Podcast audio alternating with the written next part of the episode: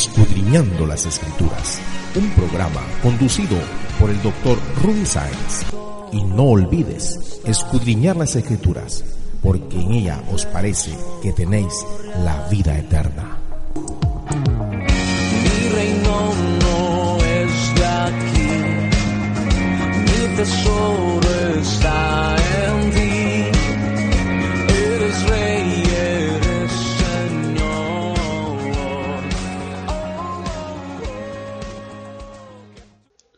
Hola hermanos.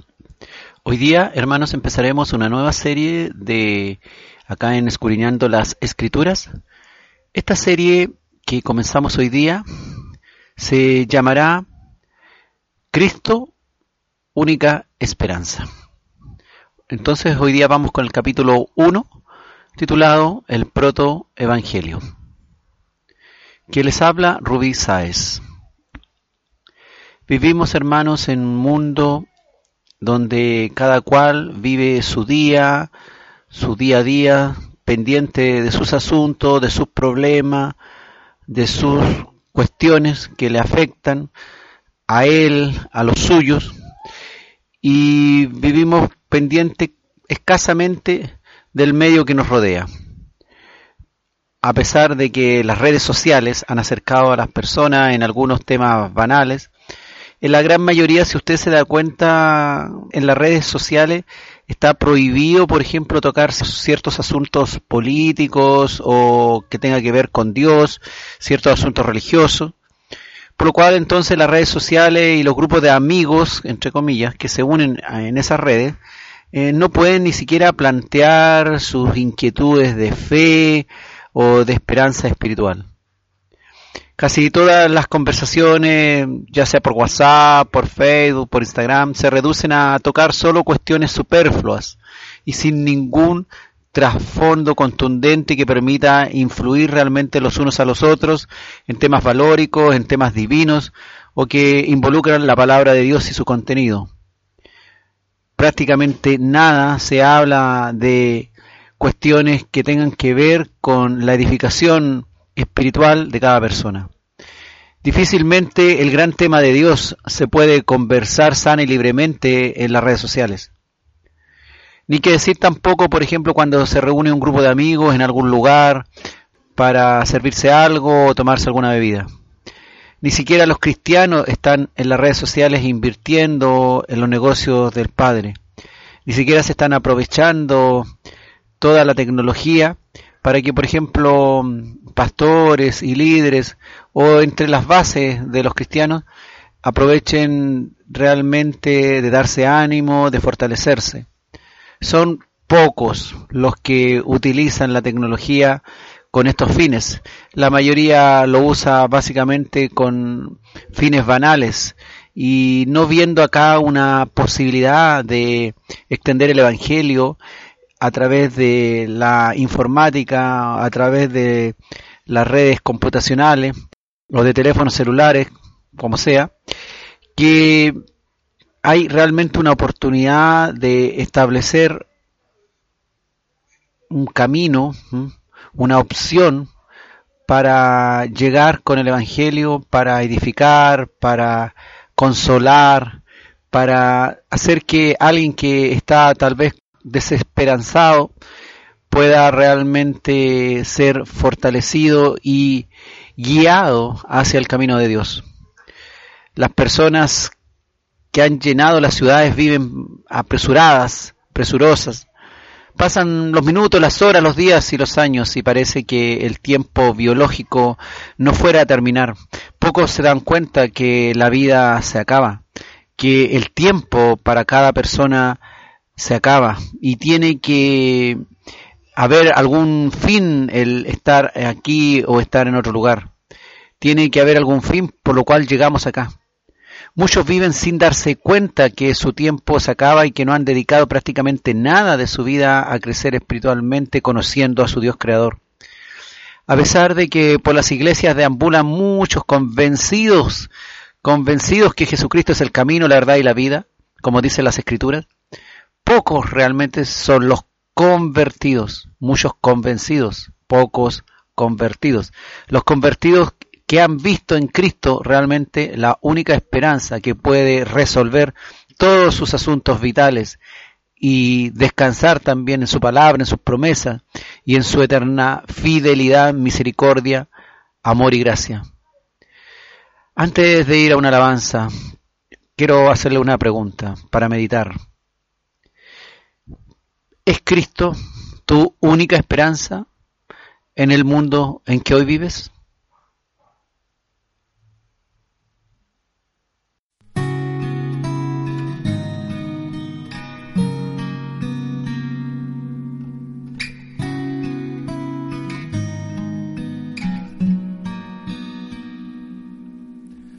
dónde más podría ir solo tus palabras me hacen vivir? ¿A dónde más podría estar si solo tu presencia me trae paz? aunque ande por la tempestad, aunque pase por el fuego, estás ahí, aunque un gigante venga a mí, ya no vivo yo, tú vives en mí.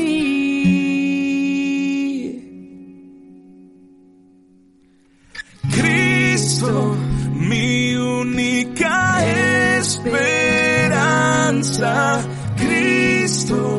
te adoraré por siempre.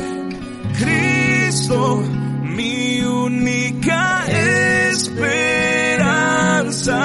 Cristo, te adoraré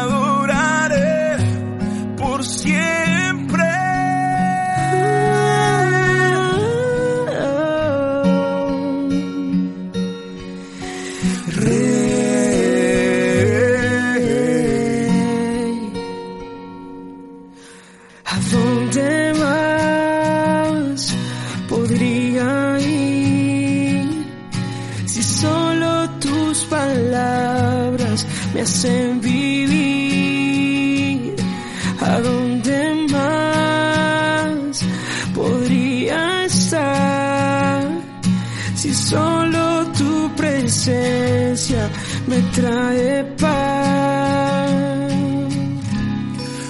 aunque ande por la tempestad,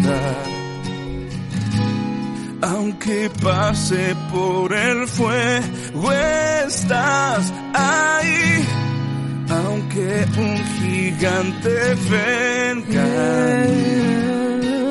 Ya no vivo yo, tú vives en mí. Cristo, mi única esperanza. Cristo, te adoraré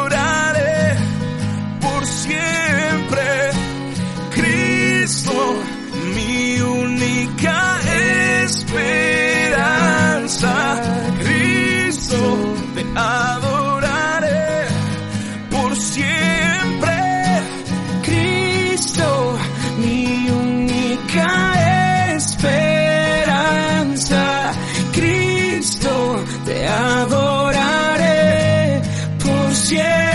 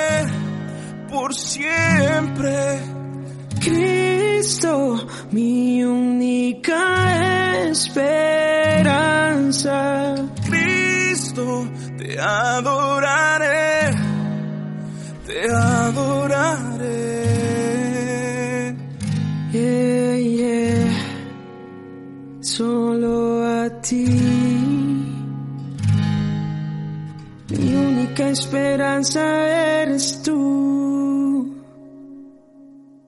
Cristo.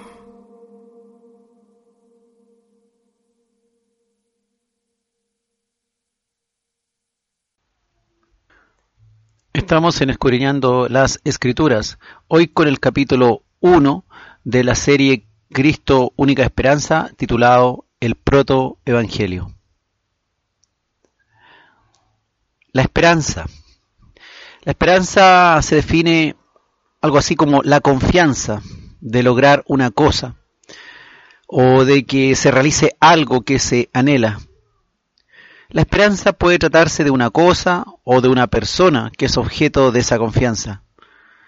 Esperar en las promesas de Dios, esperanza de que Cristo regresa. También se refiere al estado de ánimo que pretenden dichos deseos.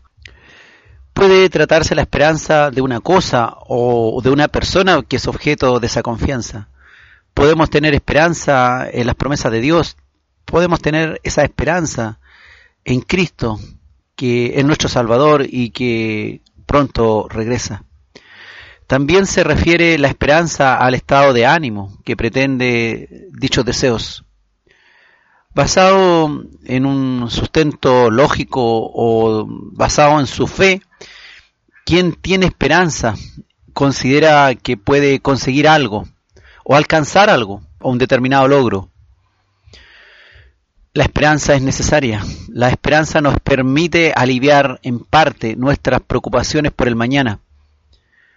Tener esperanza implica también pensar que la posibilidad de un futuro mejor es posible.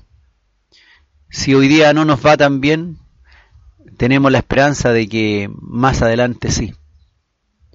Así también, por ejemplo, el cristiano que está pasando por un momento difícil, por una prueba, por un sufrimiento, y realmente es un convertido en Dios, él sabe, él tiene esperanza que lo que está pasando es parte de un plan y que más adelante las cosas mejorarán. Si tuviéramos un Dios lleno de ira, que lo único que anhela es condenarnos en un juicio arbitrario, entonces, si tuviéramos un Dios lleno de ira, la figura de un Dios 100% castigador, me refiero, no sería realmente un Dios al cual esperamos. ¿Quién espera a un castigador? A uno que lo único que desea es destruir con ira lo que no le agrada? No sería esperanza para nadie si habláramos solamente de un Dios lleno de ira y castigador.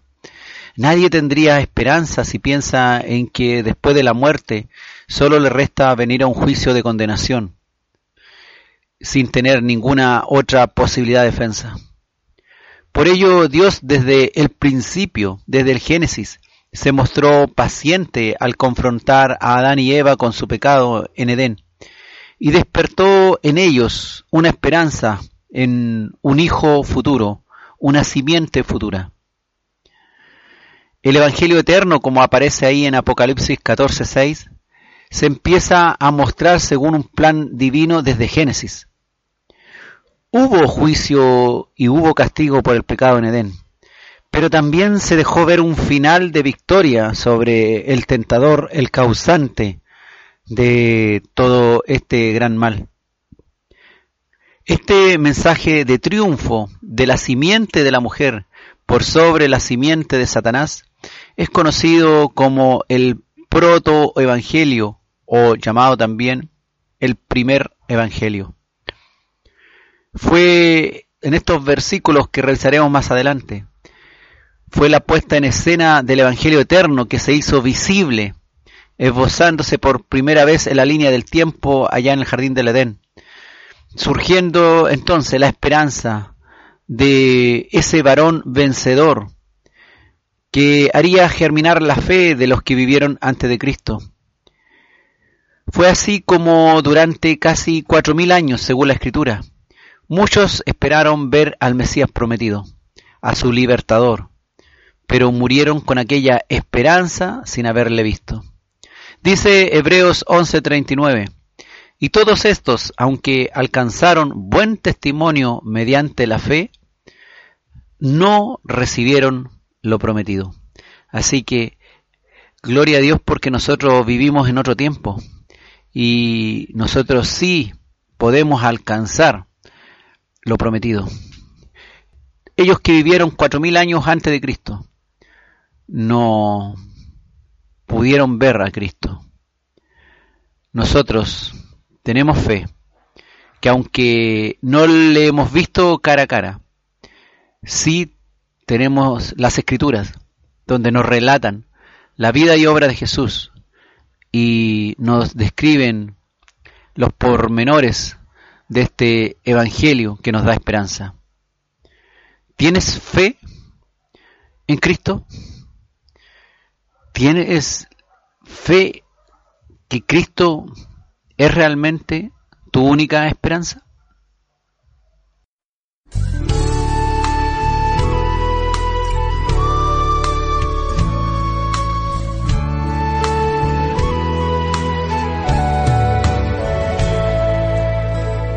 Tengo fe,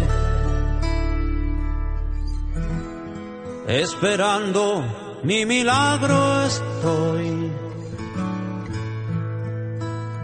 Tengo fe y quiero agradarte hoy, Dios del universo. Solo en ti esperaré. Y aunque pase mucho tiempo, ni un segundo dudaré. Sabes que tengo fe. Sí, Señor. Tengo fe. Esperando mi milagro estoy. Ay, ay, ay, tengo fe y quiero agradarte hoy. Yo siento que y tomas mi mano hoy contra viento y marea el mar yo cruzaré, sabes que tengo fe.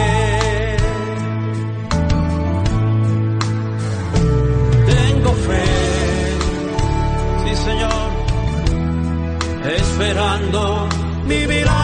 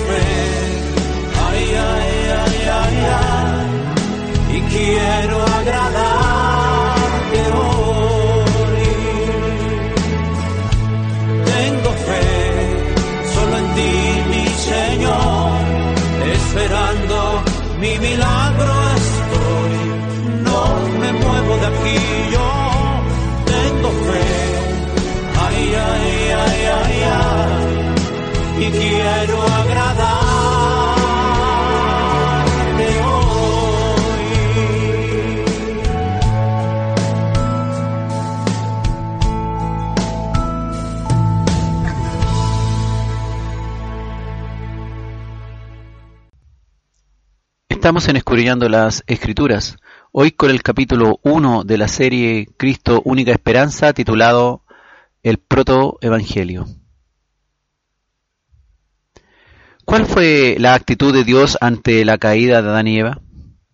Dice la Escritura en Génesis 3, versículos 8 y 9.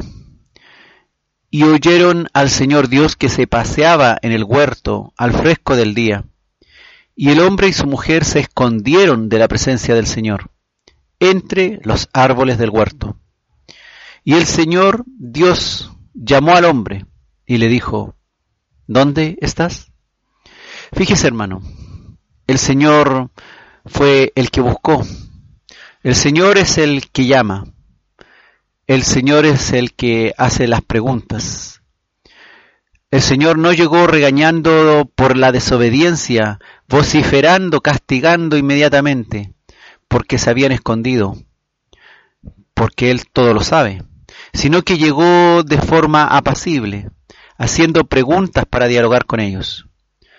Así como la historia de Elías, como el silbo apacible que vino a Elías cuando estaba escondido en la cueva.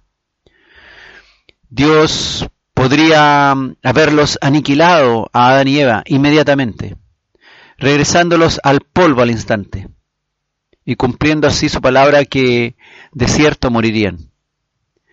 Y creado nuevos seres humanos, una nueva generación. Pero fíjate que se les acercó con una actitud paternal, aunque sin pasar por alto, por supuesto, su santidad y su justicia.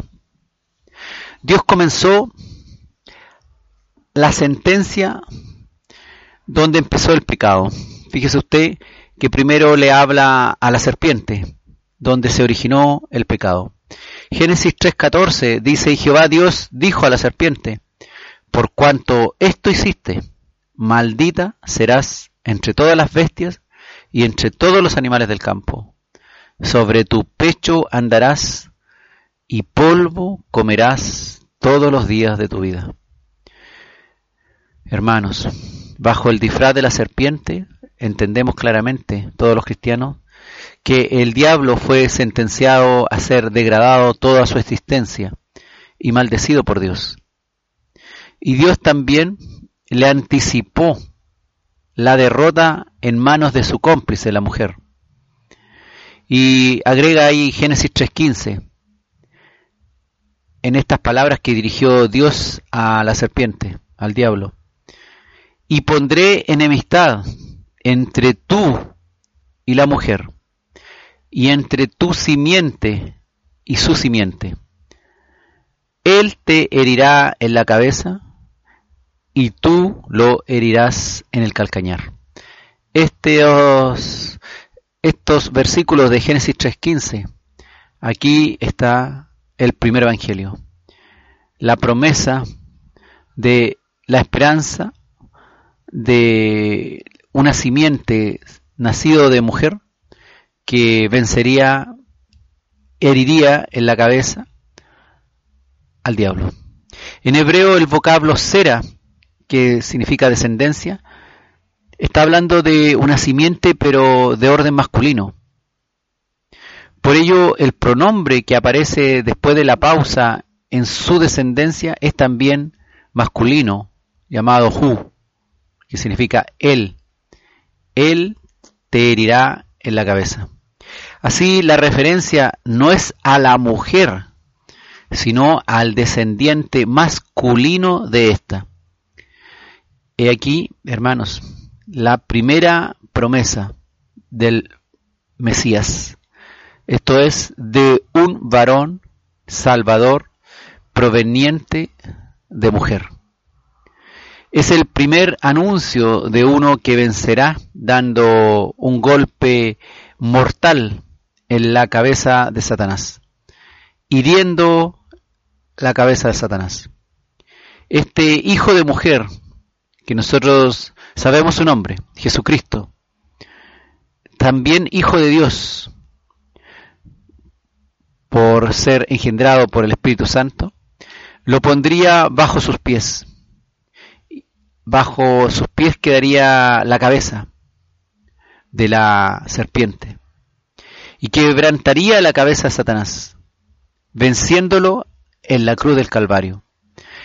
Y como dice Colosenses 2, 14 y 15, anulando el acta de los decretos que había contra los seres humanos desde la caída de Edén, quitándola de en medio y clavándola en la cruz, y despojando a los principados y a las potestades, dice Colosenses, los exhibió públicamente triunfando sobre ellos en la cruz. Esta cruz que asestó un golpe, una herida mortal a la serpiente. Esta cruz maldita que para nosotros se transformó en nuestra bendita redención, salvación. El fin de esta muerte que eh, pesaba sobre nosotros. El protoevangelio, hermano, Génesis 3.15, es el inicio profético del evangelio.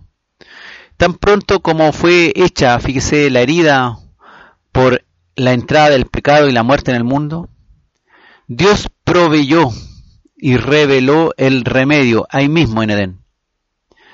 Empezó a revelar a este Cristo, este Mesías prometido, que sería la única esperanza de triunfo sobre la simiente de la serpiente. Esta bondadosa revelación del Evangelio eterno y de un Salvador llegó sin que Adán ni Eva la pidieran sin que ellos le dijeran, Señor, ¿qué va a hacer de nosotros? Pero ¿acaso nos va a dejar así? ¿No nos va a dar ninguna esperanza al respecto? ¿No hay una segunda oportunidad? Ellos no alcanzaron a decir nada. Sencillamente, todo plan de Dios, para su honra, para su gloria, para su alabanza. Sin una revelación de misericordia que da esperanza de perdón, el pecador preso y muerto en delitos, se hundiría en la desesperación y en las sombras de una muerte sin regreso. Por la fe, por la esperanza en esta promesa, fueron justificados y salvados nuestros primeros padres y los patriarcas anteriores al diluvio y posdiluvio. Ellos murieron con fe, esperando la promesa aunque nunca la alcanzaron. Fue en la cruz el momento en que se cumplió que Cristo, este Mesías, simiente de la mujer, vendría a herir la cabeza de Satanás y triunfó ahí en la cruz liberándonos de la muerte, liberándonos del pecado. Nosotros que habíamos sido esclavos del pecado, en ese momento en que Jesucristo fue a la cruz, había cuatro mil años de generaciones de hombres, cuatro mil años en que habían esperado por fe. Pero la cruz la cruz vino a cumplir esa promesa de Génesis 3.15. Y hoy día nosotros vemos en esa cruz nuestra esperanza. Tenemos fe en que la cruz de Cristo nos ha abierto el paso, nos ha rasgado el velo para acercarnos al trono de la gracia y nuevamente igual que en Edén, volver a tener una relación, una relación directa con Dios.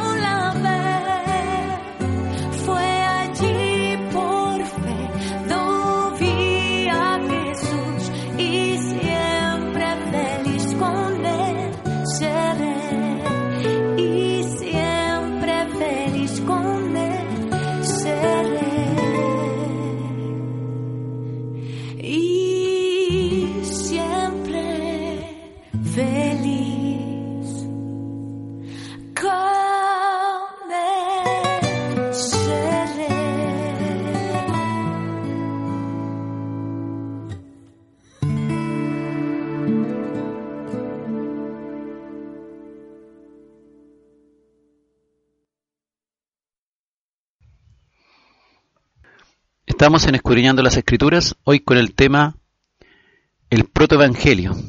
Estamos con el capítulo 1 de la serie Cristo, única esperanza. En su sentencia contra Satanás, Dios declaró la enemistad, esta hostilidad permanente, persistente, entre la simiente de la mujer y la simiente de la serpiente. Esta simiente de la serpiente también que son los ángeles caídos, los espíritus malvados, y también, por supuesto, caben en esta categoría los incrédulos, los que siguen a Satanás.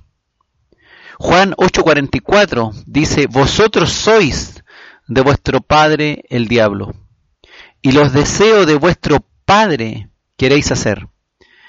Él ha sido homicida desde el principio y no ha permanecido en la verdad, porque no hay verdad en él.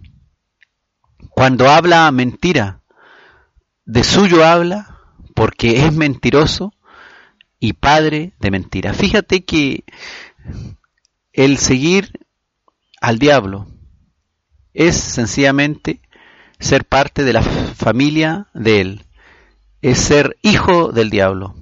Cuando los seres humanos queremos hacer todas las cosas que el diablo nos ofrece, en realidad lo único que estamos haciendo es demostrando que somos hijos del diablo. Este diablo que fue homicida desde el principio porque él guió a Adán y Eva a una muerte inminente. En el fondo cómplice, absoluto y guía para que Adán y Eva murieran. Y todas las generaciones posteriores de Adán y Eva murieran. Homicida desde el principio. Que no ha permanecido en la verdad. Que siempre ha ocultado la verdad de Dios como hoy día ocurre. En que la misma ciencia, los grandes líderes ocultan tantas verdades que a nosotros parece increíble cuando las vamos descubriendo. Y decimos, pero ¿por qué nos mienten tanto? ¿Cuál es la razón de que nos mientan tanto? Es porque son hijos del mentiroso, del padre de mentira, que cuando habla mentira, de suyo habla. Y así hoy día nos sorprende, por ejemplo, cuánta mentira nos enseñan en los colegios, en las universidades, cuánta mentira nos hablan a través de las redes sociales, como si eso fuera verdad. Cuántas mentiras se ha metido también en nuestra justicia, de tal manera que ahora se le llama justo a cuestiones que son absolutamente mentirosas. Pero el que se opone a esas mentiras que se han hecho leyes, por ejemplo, es considerado un transgresor. Transgresor por considerar eh, los parámetros de Dios, transgresor por considerar que los parámetros de la justicia son errados e ir contra ellos. En esto dice Juan, 1 Juan 3:10, en esto se manifiestan los hijos de Dios y los hijos del diablo. Todo aquel que no hace justicia y que no ama a su hermano no es de Dios. El no hacer está hablando la justicia de Dios.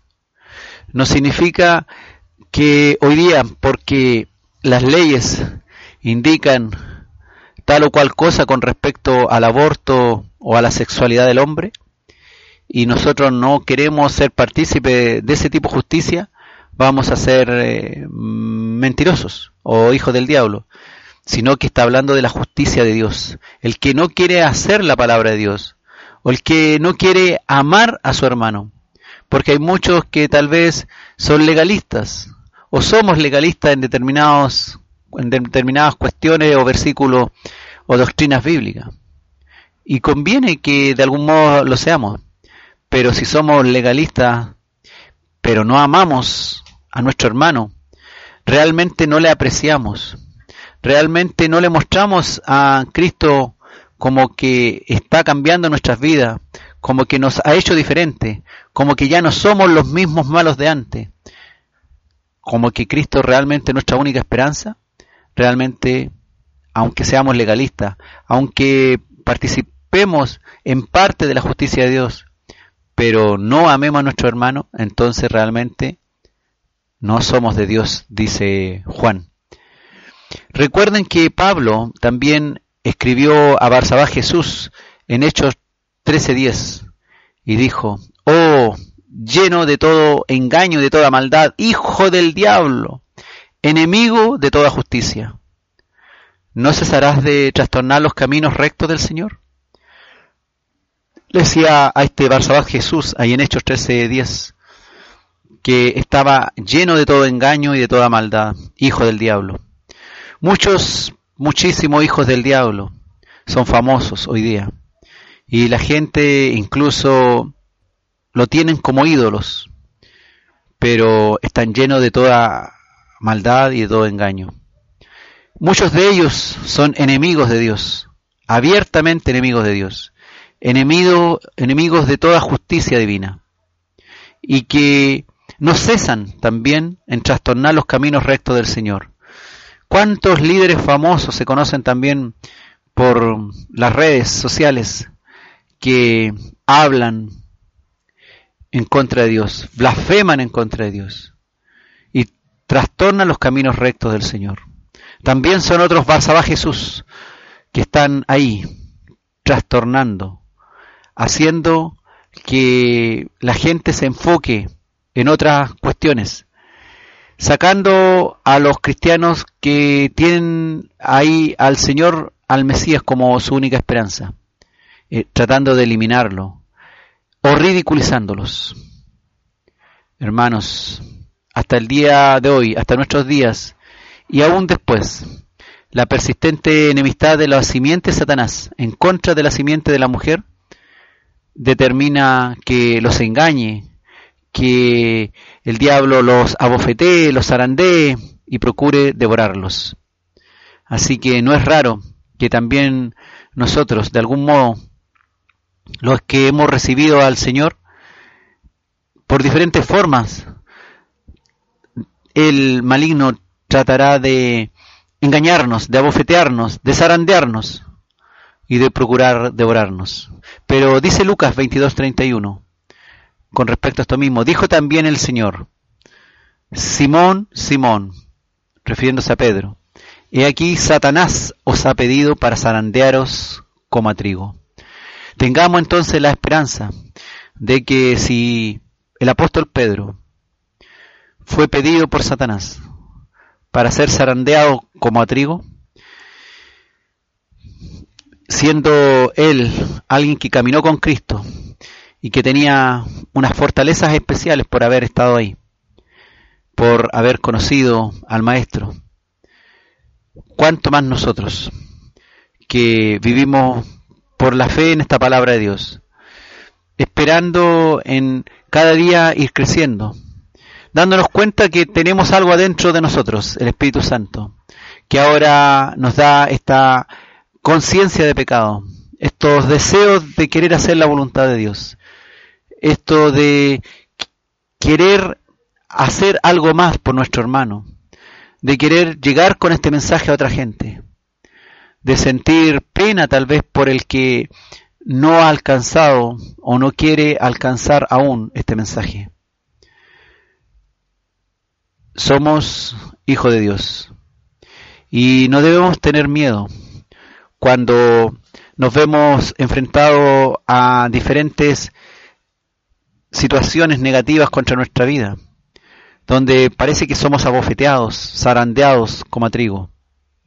Porque si estamos realmente con el Hijo de Dios, con el Espíritu Santo en nosotros, sabemos que Él no nos soltará. No nos soltará, no nos dejará solos. Podemos tener realmente en Él esperanza. Podemos descansar en medio de la tormenta, podemos estar seguros que Él no te soltará, que Él no me soltará. Y aún estando en diversa prueba, puedo aún exclamar, Cristo, sí, mi Cristo es realmente mi única esperanza.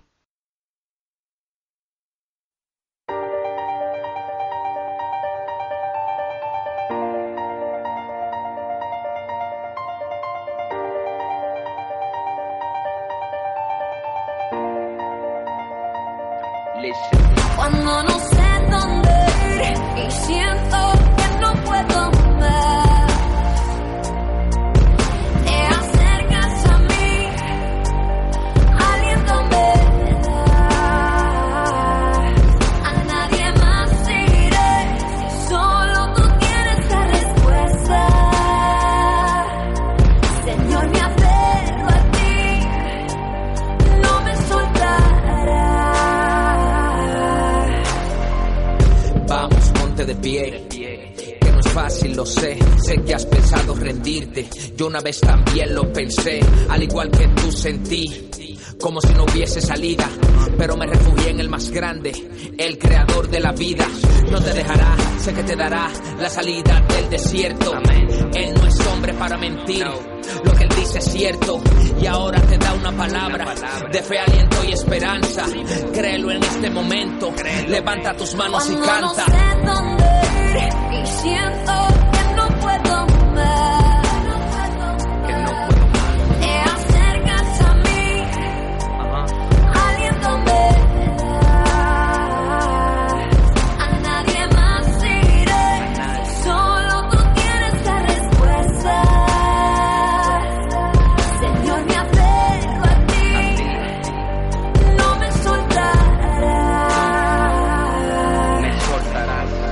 Parece como que en lo natural se ve como que todo anda mal. Pero en lo sobrenatural existe un mundo espiritual. Se está librando una batalla, a tu favor la orden fue dada. El enemigo quiere impedirla, hacerte creer que no hay nada. Pero no podrá, no lo logrará. Sobre ti él no tiene autoridad. Acércate a Dios más y más, y el enemigo huirá. Levántate ahora y avanza. Dios va cubriendo tu espalda. Créelo en este momento. Levanta tus manos y canta. Y siento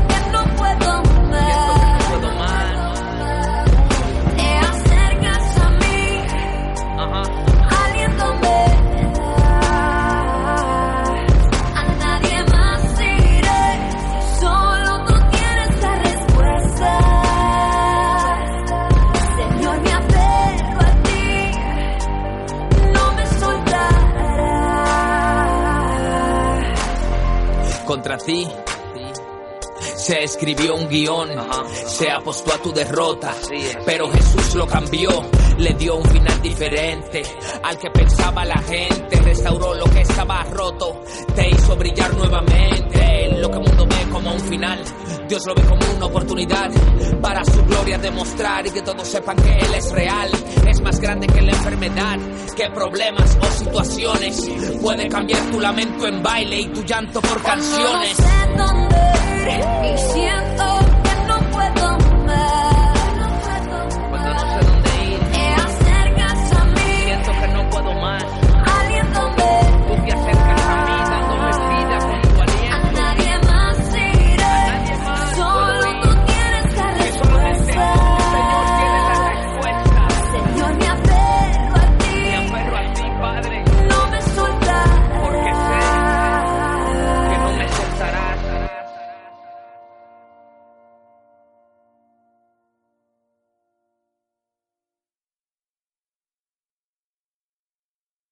Estamos en Escudriñando las Escrituras, hoy con el capítulo 1 de la serie Cristo Única Esperanza, titulado El Protoevangelio. Cristo realmente es nuestra única esperanza.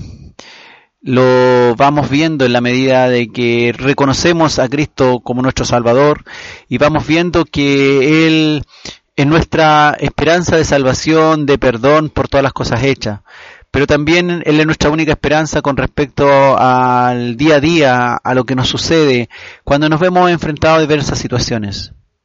Sabemos, hermanos, que esta carrera no se acaba cuando recibimos al Señor como nuestro Salvador.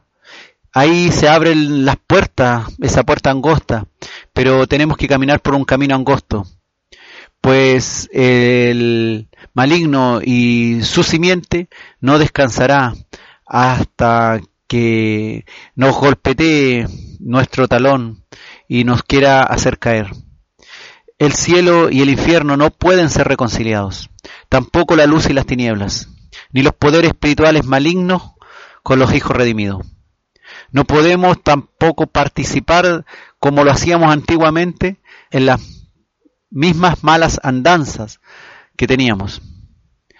Hay una lucha continua entre los malos y los santos de este mundo, y esa lucha debe estar presente en nuestra vida y nosotros debemos salir cada día en pos de la victoria en contra del maligno.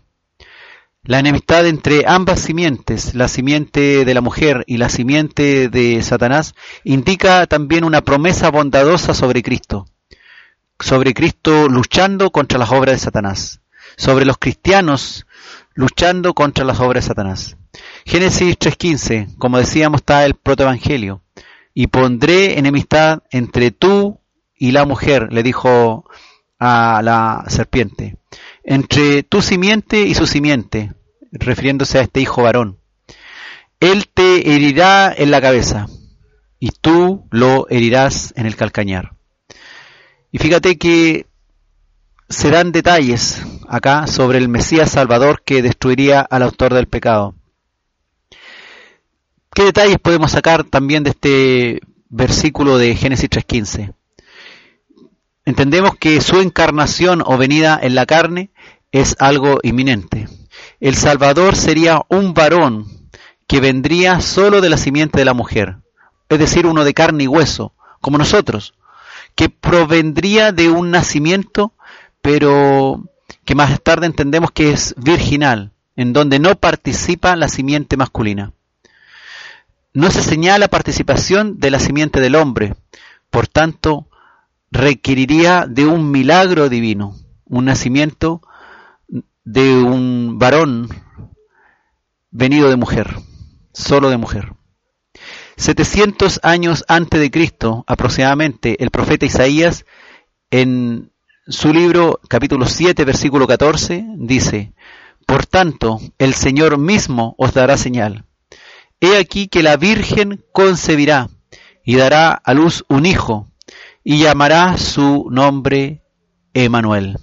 Y Mateo 1:23, hablando de esto mismo, dice, He aquí una virgen concebirá y dará a luz un hijo, y llamará su nombre Emanuel, que traducido es Dios con nosotros. Esta simiente nacida de mujer, nacida de una virgen que concebiría, que indicaría que Dios está con nosotros.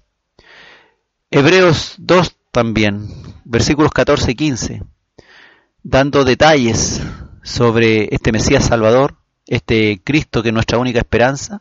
Dice así que por cuanto los hijos participaron de carne y sangre, Él, refiriéndose a Cristo, también participó de lo mismo, para destruir por medio de la muerte al que tenía el imperio de la muerte, esto es, al diablo, y librar a todos los que por el temor de la muerte estaban durante toda la vida sujetos a servidumbre. Éramos siervos de nuestro padre mentira que era Satanás. Y él es homicida y nos llevaba a condenación y al temor de la muerte. Y estábamos toda nuestra vida sujetos a su servicio, a hacer toda injusticia y toda inmoralidad. Pero vino Cristo, de carne y hueso, de carne y sangre, participando igual que nosotros, con nuestra misma carnalidad, vino para destruir por medio de su muerte al que tenía el imperio de la muerte, al triunfar en la cruz y resucitar de entre los muertos. Primera Timoteo 3:16 dice con respecto a este gran misterio de la piedad de Dios, e indiscutiblemente grande es el misterio de la piedad. Dios fue manifestado en carne. Dios, Jesús, fue hecho carne, en esta carne que Él prometió en Génesis 3.15, simiente de la mujer. Este Dios que fue manifestado en carne, dice 1 Timoteo 3:16, fue justificado en el Espíritu, visto de los ángeles, predicado a los gentiles, creído en el mundo, recibido arriba en gloria.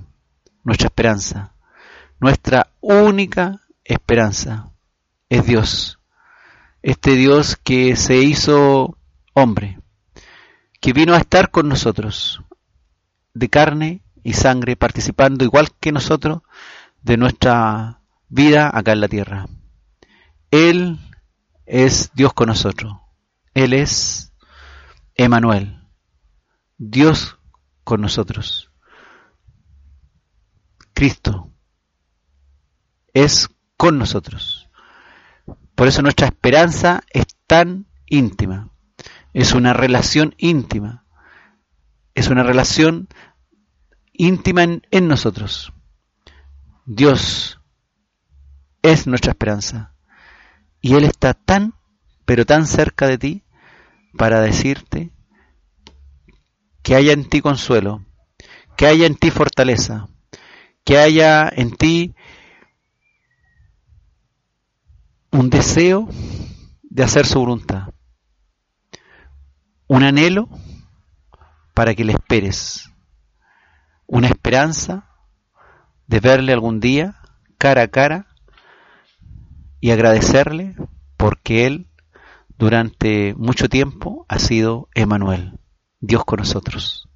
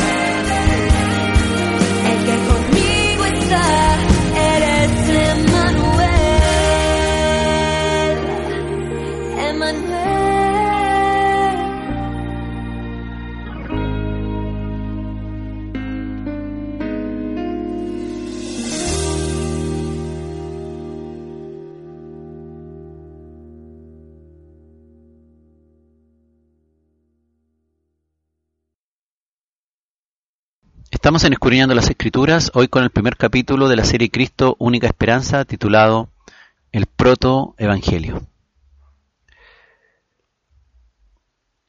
Los sufrimientos y muerte de nuestro Señor Jesucristo también fueron declarados ahí en la Escritura. Señalados en que Satanás heriría su calcañar, según Génesis 3.15.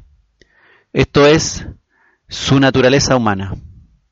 Satanás, bajo los pies de Cristo, podría hacerle algún tipo de daño, hiriendo el calcañar, el hueso que está más abajo de todos los huesos de nuestro cuerpo, en nuestra posición de pie.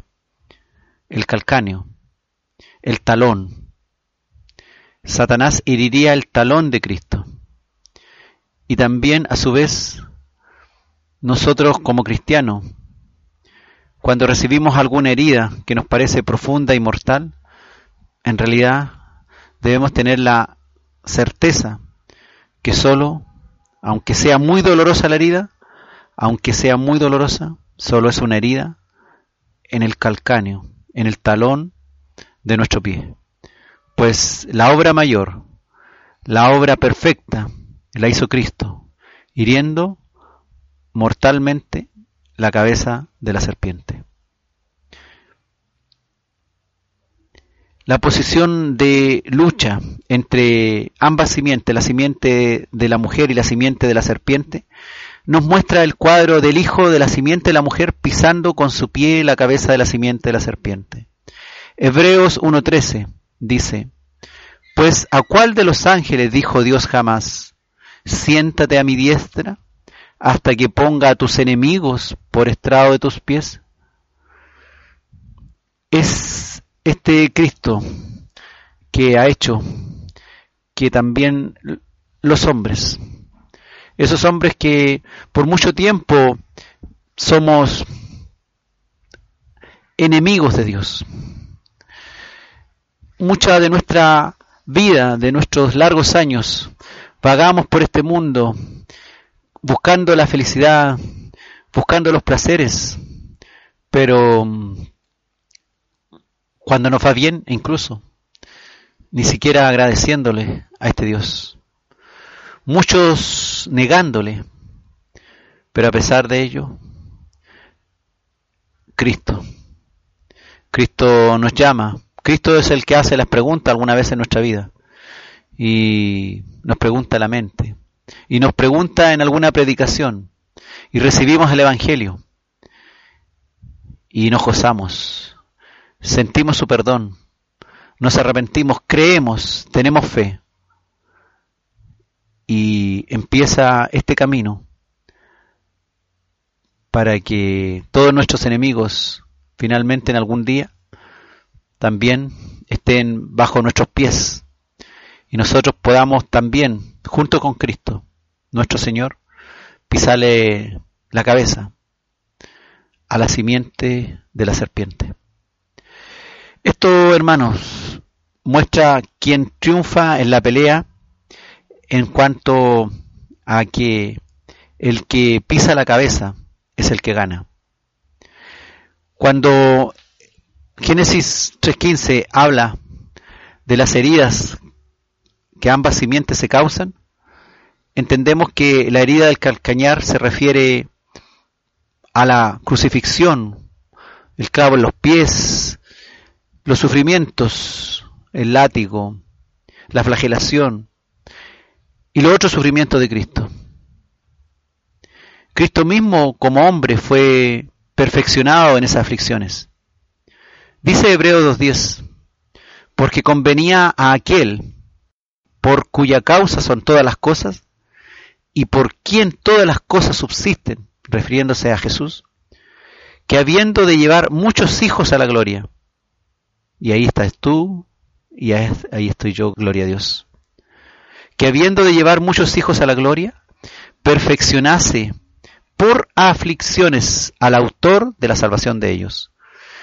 Así que si Cristo, Dios, Dios manifestado en carne, el nacido de virgen, la simiente de la mujer, el varón prometido, en Génesis 3.15, fue perfeccionado por aflicciones, siendo Él el autor de la salvación de todos nosotros. ¿Qué más entonces nos espera a nosotros? Nosotros que seguimos el camino del Señor, también seremos perfeccionados de alguna u otra forma por aflicciones, porque cuando somos débiles, Dios se hace fuerte en nosotros. Dice ahí Génesis 3.15, tú, refiriéndose a la serpiente, le herirás en el calcañar. La serpiente, hermano, hiere el calcañar también del que la aplasta.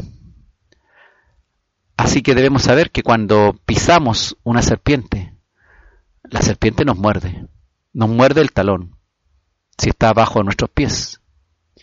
Y así a Satanás se le permitirá, según la promesa de Génesis 3.15, afligir la humanidad de Cristo y también traer sufrimiento y persecución sobre su pueblo. Una herida en el talón no es mortal, pero una herida en la cabeza sí. Los sufrimientos de Cristo, hermano, deben continuar en los sufrimientos de los santos por su nombre. Como dice en Apocalipsis, ¿hasta cuándo, Señor? ¿Hasta cuándo se derramará la sangre de los santos? Por el nombre es necesario, por el nombre de Dios. El diablo nos tienta, el diablo nos persigue y nos mata. Pero así solo hiere el calcañar de Cristo. Hiere el cuerpo de Cristo. Hiere el talón. La iglesia. Iglesia afligida en las aflicciones de los santos. Pero mientras el calcañar es herido aquí en la tierra, la cabeza, Cristo, está también en alguna forma sentado en el trono en el cielo. Cristo está con nosotros. Cristo es omnipresente. Sabemos que a través de su Espíritu, Él nos anima, Él nos da fuerza, nos edifica, nos edifica. Es fortaleza en nuestras debilidades. Cuando hay desesperanza, la esperanza prometida en su palabra, la lectura, la exhortación de la palabra, la oración, la comunión con los santos, nos fortalece. El alabarle, el cantarle salmos a su nombre.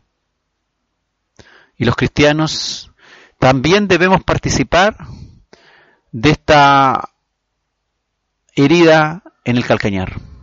Romanos 16:20 dice, y el Dios de paz aplastará en breve a Satanás, bajo vuestros pies. Y Pablo le escribe a los cristianos que viven en Roma, el Dios de paz aplastará en breve a Satanás bajo vuestros pies. La gracia de nuestro Señor Jesucristo sea con vosotros. Y claro que necesitamos gracia de nuestro Señor, de nuestro Dios, cuando este mismo Dios aplaste a Satanás bajo nuestros pies, porque la serpiente, la simiente de la serpiente, tratará de mordernos, de herirnos también. Segunda de Corintios 1 del 5 al 7 dice, porque de la manera que abundan en nosotros, abundan en nosotros las aflicciones de Cristo, así abunda también por el mismo Cristo nuestra consolación. ¿Tendremos aflicciones? Sí, tendremos. El camino es angosto. El león es rugiente y nos quiere devorar. Pero también este mismo Cristo que ha determinado que nosotros padezcamos de algún modo para ser perfeccionados, se, será y es nuestra consolación, nuestra esperanza, nuestro consuelo. Dice la palabra, si somos atribulados, es para vuestra consolación y salvación. Es extraño este versículo. Nos parece extraño leerlo, pero si somos atribulados, angustiados, pasados por prueba, dice, es para vuestra consolación, para vuestro consuelo y salvación. Dios sabe por qué debemos ser perfeccionados. ¿Para qué? Y sigue diciendo Romanos, sigue diciendo 2 Corintios 1 del 5 al 7, y o si somos consolados, es para vuestra consolación y salvación, la cual se opera en el sufrir las mismas aflicciones que nosotros también padecemos. Y nuestra esperanza, ¿dónde está nuestra esperanza? Nuestra esperanza respecto de vosotros es firme, es segura, pues sabemos que, así como sois compañeros en las aflicciones, también lo sois en la consolación. Estáis pasando aflicciones. Estad firmes. Firmes vosotros. Pues así como Pablo, como Pedro, como los demás apóstoles y toda una cantidad innumerable de cristianos a lo largo de estos 20, 21 siglos de cristianismo, han sido en muchos lugares de esta tierra afligidos, pero también consolados. Consolados por Cristo, que es nuestra consolación. Él es nuestra consolación. Él es realmente nuestra única esperanza. Así que si en ti ha habido algún dolor por alguna herida o algunas heridas que siente que el maligno te ha hecho o te está causando, recuerda que en breve Dios aplastará la cabeza de Satanás bajo vuestros pies. Así que, hermano, macháquele la cabeza al diablo. Él está bajo sus pies por obra de Dios, por la gran obra de Cristo en la cruz. Bienaventurado, bienaventurado el que le machaca con sus pies la cabeza al diablo.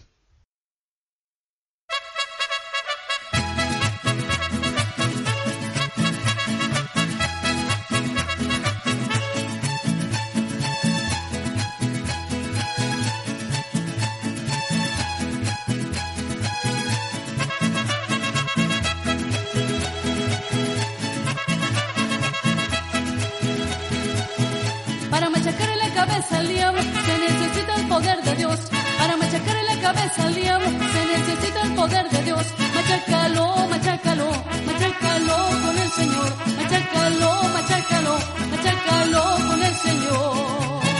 Para machacarle la cabeza al diablo se necesita el poder de Dios.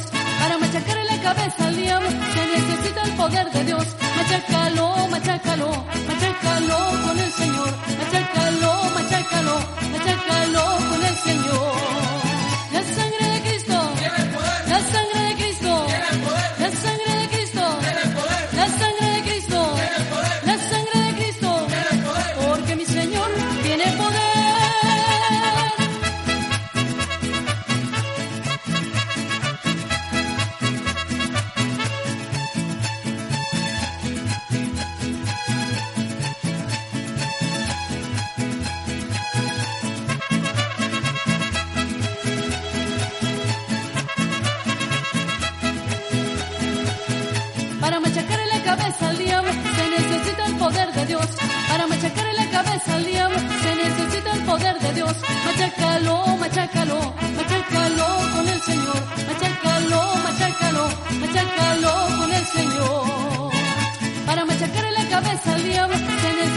Poder de Dios. Para machacarle la cabeza al diablo se necesita el poder de Dios. Machácalo, machácalo,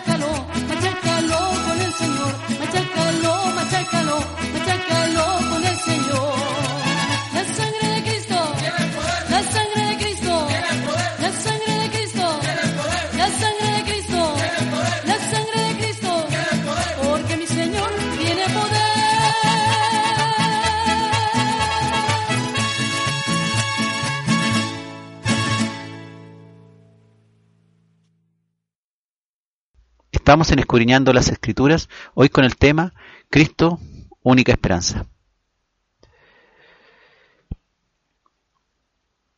Génesis 3.15 también nos habla de que la simiente de la mujer, en cierto modo, nos deja claro que vencerá sobre la simiente de la serpiente, pues solo la simiente de la serpiente podría herir el talón de la simiente de la mujer. Pero mm, la victoria está clara. Es la simiente de la mujer, ese varón, Cristo, quien es el que pisa la cabeza de la simiente de la serpiente. Hebreos 2, del 14 al 15, dice, así que por cuanto los hijos participaron de carne y sangre, él participó de lo mismo para destruir por medio de la muerte al que tenía el imperio de la muerte, esto es al diablo, y librar a todos los que por el temor de la muerte estaban durante toda la vida sujetos a servidumbre. Sí, correcto. Éramos siervos y toda la vida antes de conocer el Evangelio, de recibir el Evangelio, estábamos sujetos a la servidumbre de Satanás. Le dijo Dios a la serpiente, te herirá en la cabeza, ahí en Génesis 3.15. Y fíjate que Jesús hirió a Satanás fatalmente con su victoria en la cruz, haciendo posible la redención, la salvación, la aceptación del sacrificio ante el Padre, haciendo posible la redención de los pecadores ante el Padre. El veneno de la serpiente está en la cabeza, fíjate. Y una herida en esa parte, en la serpiente, también sería fatal. El ataque de la serpiente ya no será mortal. Una cabeza herida ya no podrá actuar de una manera más ágil y astuta. Su ataque ya no será mortal. Así, fatal sería el golpe que Satanás recibiría de Cristo. Jesús frustró las tentaciones de Satanás, nos libró del veneno de la muerte, eh, de esa muerte eterna a causa del pecado, del pecado original de Adán y Eva. Nosotros también pecadores. Pero por la muerte en la cruz, Cristo dio un golpe fatal al reino del diablo, una herida incurable en la cabeza de esta serpiente. Dios, hermano, no solo mostró su justicia ahí en Edén al maldecir a la serpiente, sino que mostró su gracia ahí en Edén también al ofrecer redención y prometer destrucción de la cabeza de la simiente de la serpiente y de todo lo que trama ahí en esa cabecita. De modo que Cristo sufrió en la cruz y murió, pero resucitó de entre los muertos, victorioso sobre el pecado, sobre la muerte y sobre la simiente y sobre la simiente de la serpiente.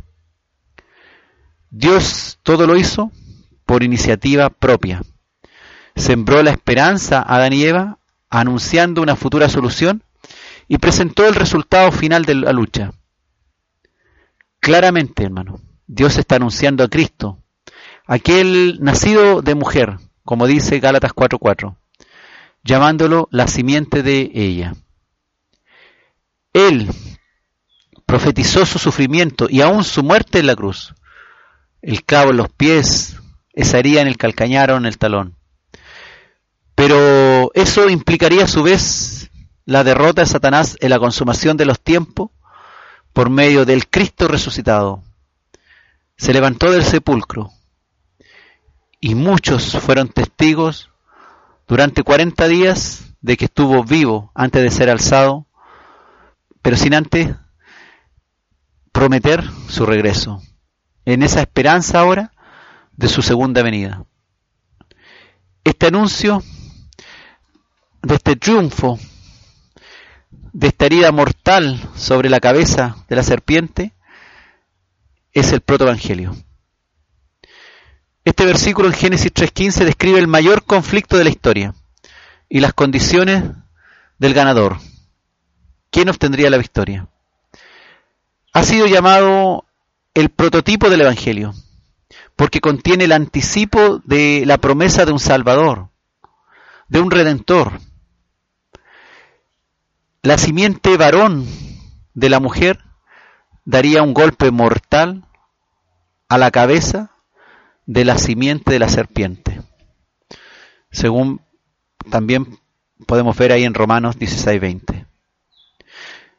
Dios, hermano, Dios anunció la liberación y redención de la humanidad, así como la restauración de todas las cosas.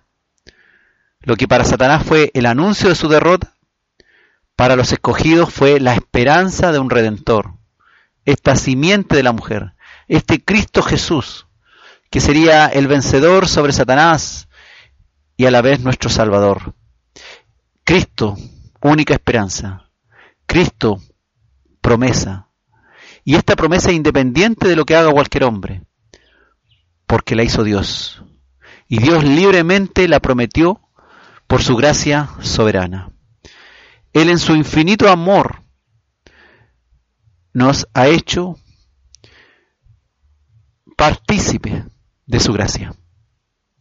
Es por su gracia que hoy día podemos hablar estas cosas y sentirnos victoriosos y sentir esa esperanza de que nuestras aflicciones, incluso nuestros padecimientos, son para nuestra perfección igual como Cristo participó de ellas. Somos nosotros también participantes de las aflicciones de Cristo. Es por su gracia, por su gracia divina, que hoy somos participantes de este triunfo de la simiente de la mujer sobre la simiente de la serpiente.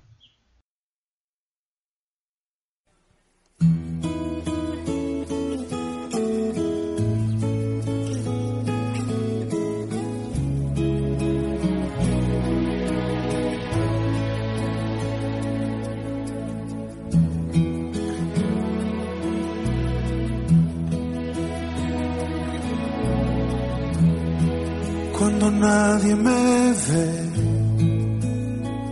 en la intimidad donde no puedo hablar más que la verdad, donde no hay apariencia,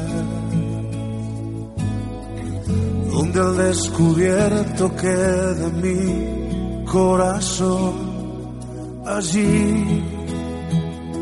Soy sincero, allí mi apariencia de piedad se va allí. Es tu gracia lo que cuenta, tu perdón lo que sustenta para estar de pie.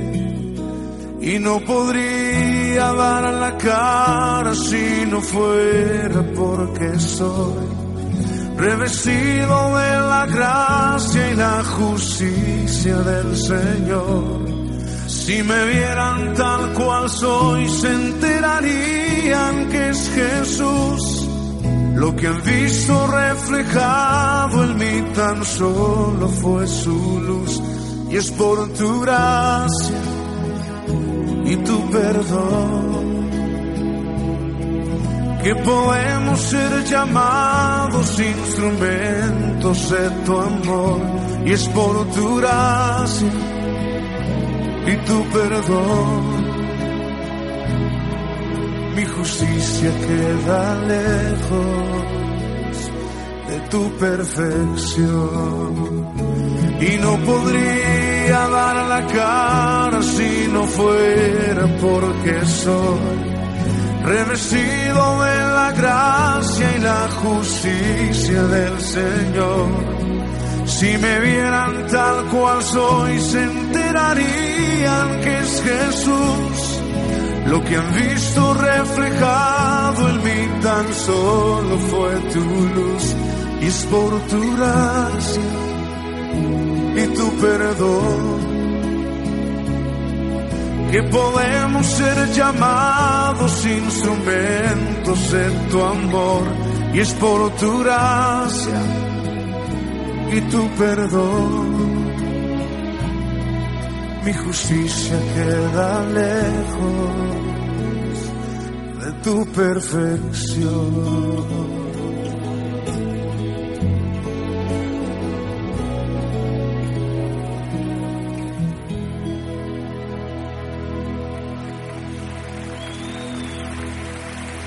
¿Por qué no te pones de pie y le das ese aplauso más fuerte a Él por su justicia, por su santidad que nos ha sido dada y podemos acercarnos al Padre con libertad y con confianza, sin temor?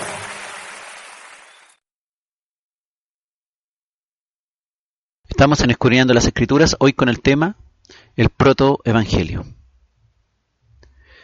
Este protoevangelio, como hemos dicho, fue cumplido. La esperanza del triunfo sobre el maligno es una realidad. Esta revelación que aparece ahí, que aparece ahí en Apocalipsis 12, 17. Estos versículos también nos hablan de esta promesa. Dice entonces el dragón se llenó de ira contra la mujer y se fue a hacer guerra contra el resto de la descendencia de ella, los que guardan los mandamientos de Dios y tienen el testimonio de Jesucristo. Aquí hay una advertencia para que nosotros sepamos, los que hemos recibido también de esta gracia de, Dios, que recibiremos la ira de este dragón. La guerra está declarada contra los hijos redimidos y convertidos de Dios. Somos la descendencia también de la simiente de ella, de la simiente de Cristo ahora. Tenemos el testimonio de Cristo. Y todos los que guarden los mandamientos de Dios, de amar a Dios por sobre todas las cosas, de amar al prójimo como a nosotros mismos, y tenemos en nuestro quehacer diario el testimonio de Jesucristo, recibiremos las consecuencias también de la guerra que está declarada contra la descendencia de la mujer. Apocalipsis 16:20 lo habíamos mencionado, que el Dios de paz aplastará en breve a Satanás bajo vuestros pies. La gracia de nuestro Señor Jesucristo dice, sea con vosotros. Hermanos, esperanza hay en estas palabras. Esperanza que alumbran nuestra eternidad. La cabeza de la serpiente bajo los pies del resto de la descendencia de la mujer. En su sentido más amplio, hermano. Los redimidos, los redimidos llegarán a triunfar completamente sobre el maligno por obra de Dios. Este Dios que no deja de estar con nosotros. Este Dios que está con nosotros, este Emanuel, este Emanuel lleno de amor, este que no podemos entender este misterio de la piedad, que habiendo Adán y Eva, siendo desobedientes, habiendo sido desobedientes a la voz de Dios, sea este mismo Dios que toma cartas en el asunto, promete un triunfo y lo cumple. ¿Cómo lo cumple? Él mismo. Él mismo, sacrificándose por alguien como nosotros, como personas como nosotros, como personas como Adán y Eva, que no merecían que Dios se humillara a sí mismo, se humillara hasta lo sumo y hasta la muerte y muerte de cruz, para lograr limpiar la sentencia que había sobre nosotros, la sentencia de muerte, la sentencia por el pecado, la sentencia que había por haber sido siervos de Satanás toda la vida. Dice Colosenses 2 del 13 al 15. Y a vosotros, estando muertos en pecado y en la incircuncisión de vuestra carne, os dio vida Cristo os dio vida juntamente con Él, perdonándoos todos los pecados, anulando el acta de decretos que había contra nosotros, que nos era contraria, quitándola de en medio y clavándola en la cruz, y despojando a los principados y a las potestades, los exhibió públicamente, triunfando sobre ellos en la cruz. Esa cruz que los que estaban abajo burlándose de Cristo no entendían. Esa cruz que muchos hoy día, aún millones, no entienden. Ahí está Cristo, en las escrituras, en su palabra, haciéndonos ver que esa cruz era necesaria, que esa era la promesa de triunfo de aquel varón sobre las huestes espirituales de maldad, sobre el pecado, para quitar la sentencia de muerte por el pecado que había sobre nosotros. Él, yendo a la muerte, siendo un sacrificio perfecto ante Dios, ante la justicia de Dios, Él nos libera, Él nos limpia del pecado, nos hace libres del pecado. Y nos da ahora vida, vida eterna, vida para nosotros, esa vida que, esa vida eterna que habíamos perdido desde el pecado de Adán.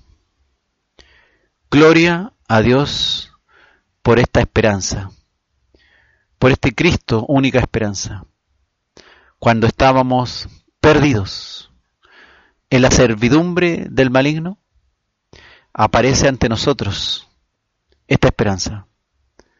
Tus pecados te son perdonados. Ven a Él. Ven a Cristo. Ven a Cristo el Redentor, el que limpia, el que lava, el que salva, el que perdona toda la maldad. Él hoy puede ser para tu vida tu única esperanza. Y así lo es. No hay otro nombre dado en el cielo ni acá en la tierra a los hombres en el cual podemos ser salvos.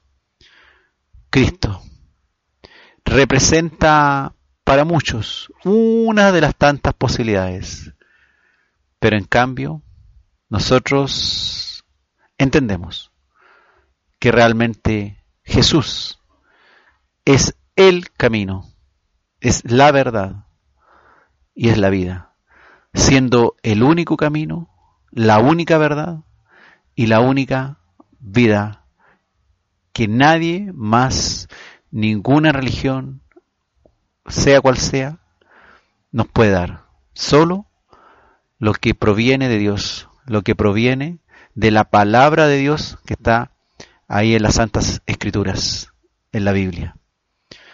Gloria a Dios por este Evangelio revelado allá en Edén, porque también antes de Cristo, durante cuatro mil años, miles de personas murieron esperando lo prometido y no lo vieron.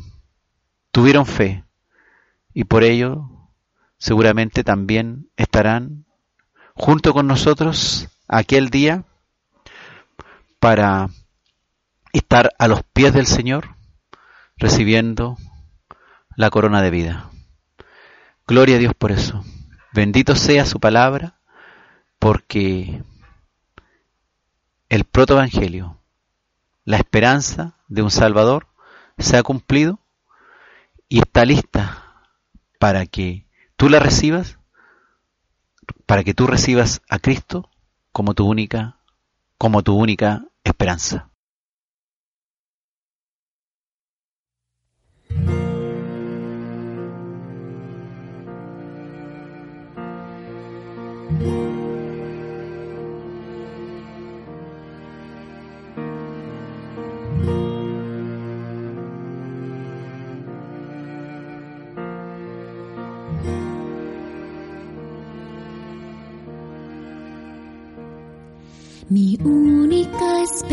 Esperanza,